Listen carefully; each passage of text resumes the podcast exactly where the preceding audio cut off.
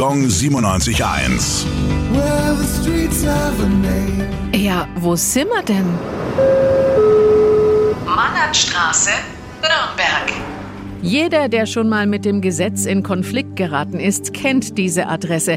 Denn in der Anliegerstraße im Stadtteil Gostenhof befindet sich das Gefängnis, die Justizvollzugsanstalt. Die hat aber nichts mit dem Straßennamen zu tun, denn der stammt von dem Historiker und Geographen Konrad Mannert. 1756 wurde er in Altdorf geboren, wo er auch später studierte. Besondere Bedeutung für die Erforschung der Antike hatte sein monumentales Hauptwerk über die Geografie Biografie der Griechen und Römer, an dem er fast sein ganzes Leben lang arbeitete. Gong 97.1. Well,